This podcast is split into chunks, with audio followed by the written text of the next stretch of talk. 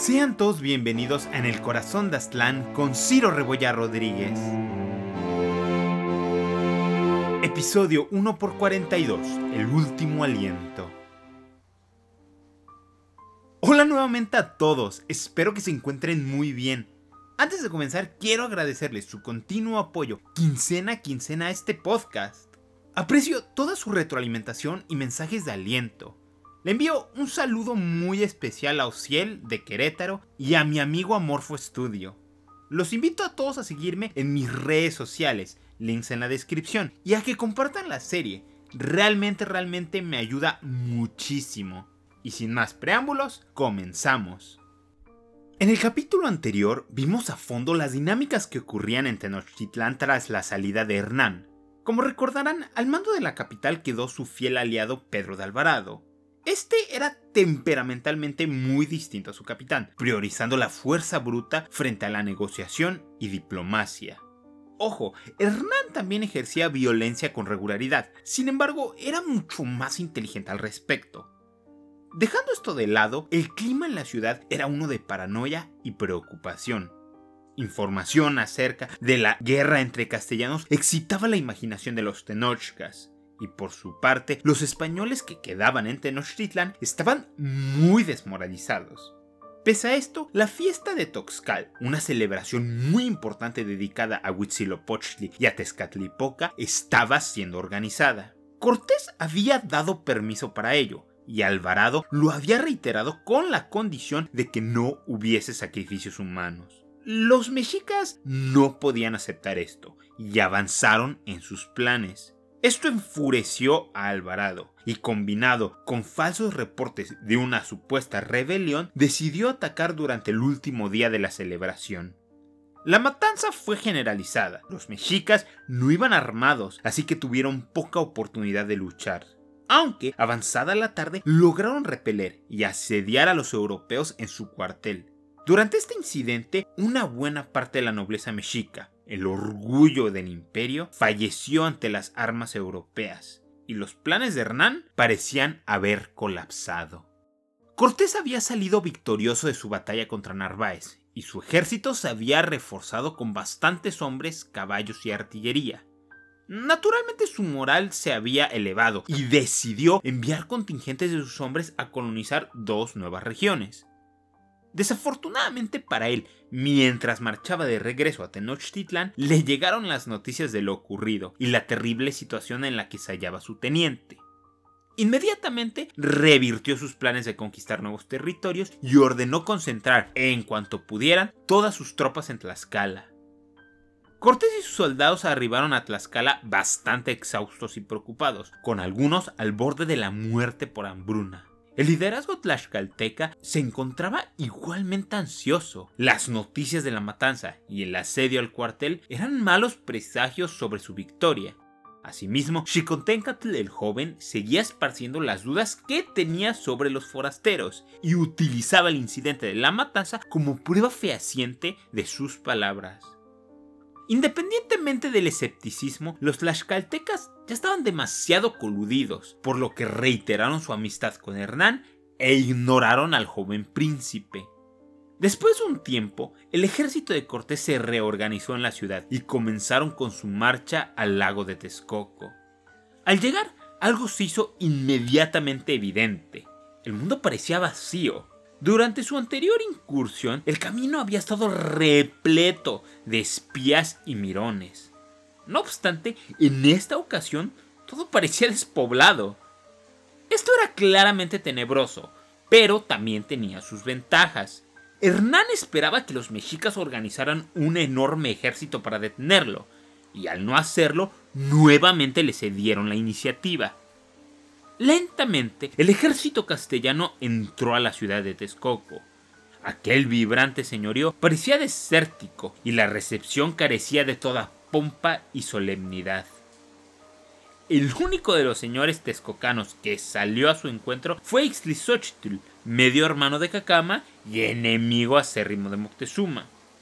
El noble texcocano le explicó a Hernán más de lo ocurrido, incluyendo el hecho de que Alvarado estaba atrapado en el palacio de Axayácatl. Durante la noche llegaron dos enviados castellanos que habían logrado escapar. El mensaje tenía tres partes. Uno, los mexicas llevaban buen rato sin montar algún ataque. Dos, los castellanos podían comprar comida, pero era muy peligroso y a precios bastante altos. Y tres, el Tlatuani le mandaba decir a Cortés que lamentaba muchísimo todo lo ocurrido, pero que él no tenía responsabilidad de nada. Con esta información, Hernán continuó su marcha. La ruta que siguió fue por el norte, a través de la antigua ciudad de Tacuba. Como recordarán de hace muchísimos episodios, Tacuba fue la ciudad tepaneca que salió con los mexicas para liberarse de Azcapotzalco, y en general era considerada el aliado más cercano de los Tenochcas. Dicho esto, la ciudad no presentó ninguna lucha, y sus líderes anhelaban estar en buenos términos con el caudillo. Tras una breve estancia, el ejército castellano llegó a Tenochtitlán.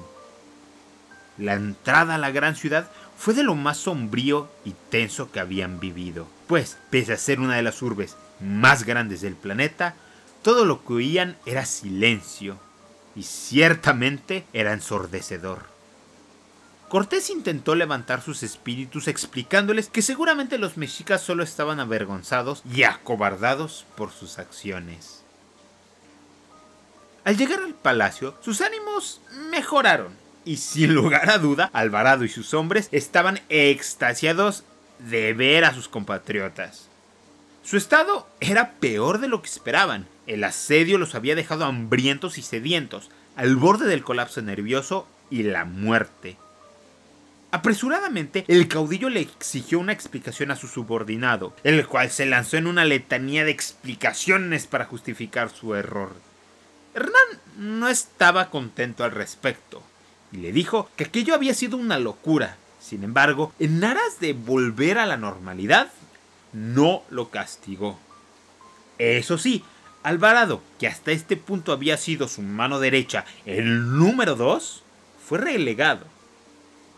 Y hablando de personas relegadas, Moctezuma, el gran emperador mexica, quería una audiencia con Cortés para aclarar las aguas.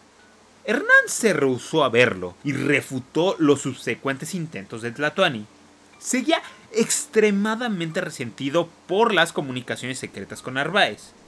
Dicho esto, su furia también se debía a que su gran plan maestro de conquistar el Anáhuac sin luchar se había desmoronado. En el aire eh, se percibía un cambio ominoso. Otro problema que se presentaba era el vacío de poder que ahora existía entre los mexicas. El Tlatoani de Tenochtitlán había perdido muchísimo de su estatus, pero al seguir con vida, la sucesión o cadena de mando estaba completamente al aire. Además, mucha de la nobleza, los líderes naturales del pueblo, estaban muertos o presos. Pero bueno, volviendo a nuestra narrativa, Hernán estaba desesperado.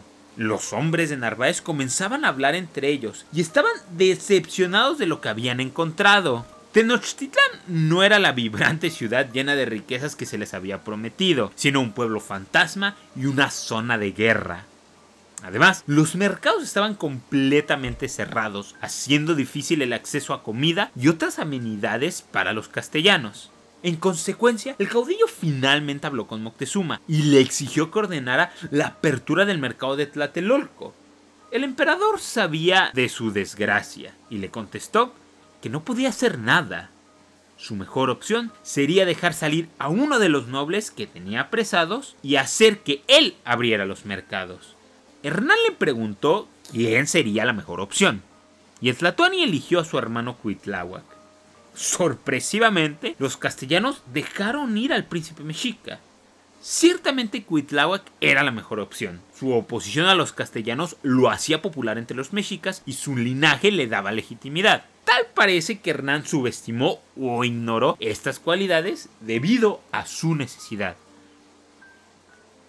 Sin perder el tiempo, Cuitláhuac comenzó a reorganizar el esfuerzo Tenochca. Algunas fuentes dicen que, en ese momento, 25 de junio de 1520, fue electo emperador. Sin embargo, no tenemos pruebas de ello. últimamente da igual, Huitláhuac era ahora el líder militar y político mexica. Los efectos de esto se vieron inmediatamente. Los castellanos intentaron enviar mensajes o moverse por la ciudad, pero eran atacados y obligados a devolverse a su cuartel. La peor pesadilla de Hernán se había vuelto realidad. Estaban completamente rodeados por una población hostil. Los ataques se intensificaron y los mexicas comenzaron a lanzar flechas y demás proyectiles hacia el palacio, además de que le prendieron fuego al edificio. Los europeos lograron repeler el ataque con sus arcabuces y ballestas. No obstante, varios de ellos murieron y otro tanto fueron heridos. Estas escaramuzas y batallas continuaron en los días siguientes. Los castellanos se aventuraban en las noches a tomar el control de los edificios aledaños, pero en las mañanas los mexicas los repelían y retomaban el control de esas posiciones. Sus cañones y demás tecnología servían de poco en el combate urbano, y la ferocidad de los mexicas compensaba su falta de adiestramiento militar en armas europeas. Otra cosa que ocurrió es que los mexicas habían dejado de lado la pompa y simulación de sus guerras tradicionales. Ahora los soldados peleaban como podían, y en general aquellas elaboradas vestimentas y rituales habían sido desplazados por ataques en masa, escudos de madera y férrea disciplina, excepto por los comandantes que utilizaban sus elaboradas ropas para inspirar a sus guerreros. La lucha física dio paso a la guerra psicológica. Los mexicas lanzaban encantamientos durante las noches, tocaban sus tambores, sus conchas, sus gritos de batalla, desfilaban las cabezas de los caídos y simulaban visiones de fantasmas. Esto comenzó a afectar la mente de los castellanos. Especialmente los hombres de Narváez maldecían la hora en la que aceptaron llegar a estas tierras. Las batallas entre ambos bandos eran encarnizadas y hasta la muerte. El 27 de junio, los mexicas comenzaron una nueva ofensiva y disturbios por la ciudad. Hernán estaba bastante afligido por ello. A lo lejos, veía cómo los comandantes, bien vestidos con sus plumas y oro, dirigían con fervor a sus guerreros. En particular, le causó confusión la reverencia que le tenían específicamente a uno de los comandantes, el cual era Cuitláhuac, pero a lo lejos no se distinguía muy bien. Hernán le pidió a Moctezuma que identificara a estos hombres, y este le dijo que sin lugar a duda eran familiares suyos, pero que no quería que fuese su hermano, pues era impensable que los mexicas eligieran a un nuevo líder con él todavía vivo. Cortés estaba incrédulo, pero al final de cuentas era irrelevante su identidad. Lo necesario era calmar aquella situación y frenar la violencia.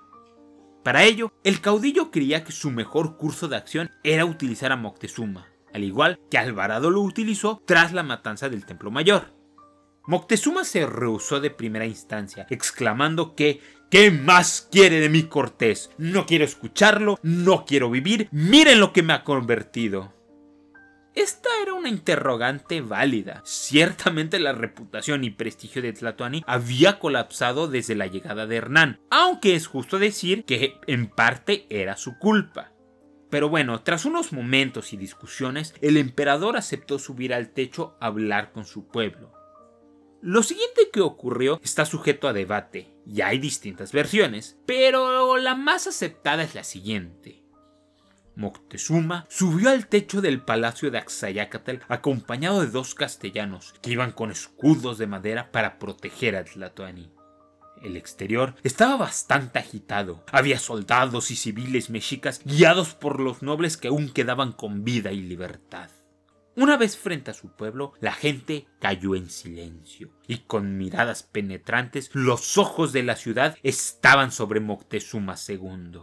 Su mensaje fue en cierta medida una repetición de lo dicho jornadas antes, explicando que los castellanos habían prometido abandonar la ciudad y que no había necesidad de continuar la guerra. En especial, hizo un llamado a sus primos y hermanos, los comandantes mexicas, para que entraran en razón. Sus palabras cayeron en oídos sordos y miradas furiosas. Según algunas versiones, Cuauhtémoc, uno de los jefes más jóvenes, salió a responder a su primo, exclamando que ¿por qué deberían escuchar a Moctezuma? Si tan solo era la prostituta de los castellanos, ¿realmente creía que estaban luchando por él? Al contrario, él había traicionado a su reino y merecía ser castigado. La otra versión dice que los comandantes respondieron tras las cortesías protocolarias que habían electo un nuevo señor, y que la guerra continuaría hasta que cada uno de los enemigos estuviese muerto. Independientemente de cuál de las dos versiones les parezca real, el resultado fue el mismo. Los mexicas abandonaron a su estéril líder, asqueados y horrorizados por su complicidad. Con furia lanzaron contra él una frenética lluvia de dardos, piedras y flechas. Los castellanos intentaron frenar los proyectiles, pero fueron ampliamente superados, y tres piedras golpearon con potencia distintas partes del cuerpo del emperador. Los europeos bajaron a Tlatoani y algunos trataron de curar sus heridas, pero este rehusó categóricamente cualquier tratamiento. Llegados a este punto, ¿para qué vivir? En las afueras del palacio, la guerra continuó y el destino de todos quedó al aire. En la mañana del 30 de junio de 1521, Moctezuma II, emperador de los mexicas, Hueytlatoani de Tenochtitlán y señor de la Náhuac, falleció y, pese a algunos rumores, murió en la creencia de sus propios dioses.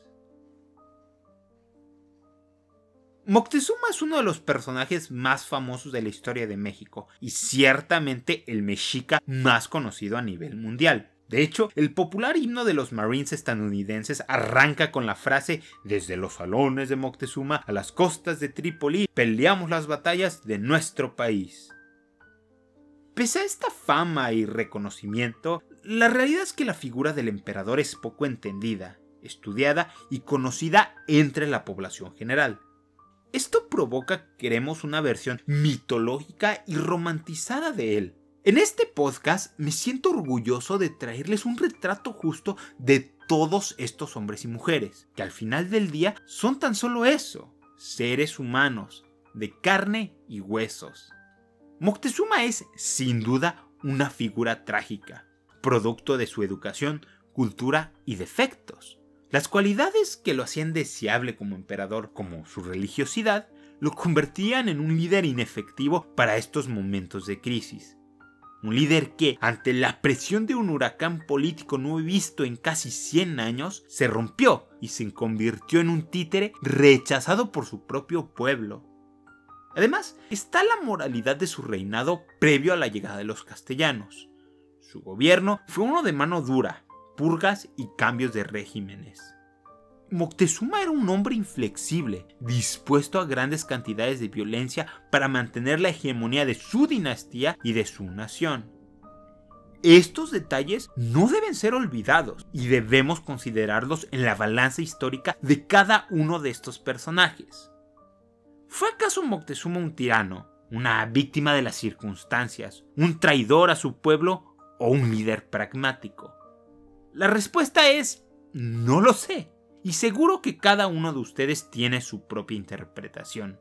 Pero finalmente, no queda más que decir, descansa en paz, Moctezuma Xocoyotzi.